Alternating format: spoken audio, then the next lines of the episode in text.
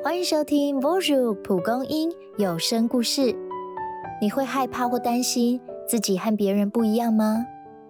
很多时候，我们会因为担心格格不入而努力活出别人期待的样子。但是，你想过吗？你的不一样，其实为其他人的日常增添了难以想象的乐趣。一起来听，我们不一样。看那个混血儿！校园走廊传来阵阵窸窣，安妮忍不住加快脚步走回教室。安妮的父亲是美裔，母亲是华裔。因为父亲职务调动，举家从美国来到日本。尽管努力适应新的环境，他仍然没有能谈心的朋友。连在家里，安妮都不知如何开口。当他面对习惯使用中文的母亲，总是找不到合适的词汇。而父亲日理万机，鲜少有机会与他促膝长谈。他时常忧虑，语焉不详的自己要演哪一国人，才不会一生孤独呢？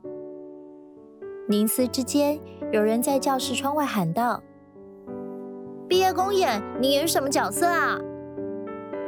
安妮吓了一跳，抬头瞧见越南同学阿里。他回答说：“呃，还不知道哎。那你演什么角色？”阿里露出灿烂的笑容说：“外国人。”他不禁笑着发难：“但你本来就是外国人呐。”阿里说：“对啊，所以我最适合这个角色。”阿里的话有如当头棒喝，使安妮发觉只有一种角色，她可以演得最出色，那就是她自己。虽然日语讲得不流利，但她不再沉默。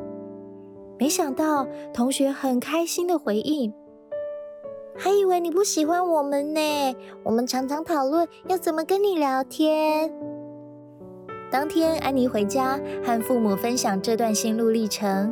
父母提议办个美式的庭院派对，邀同学们来品尝中式点心。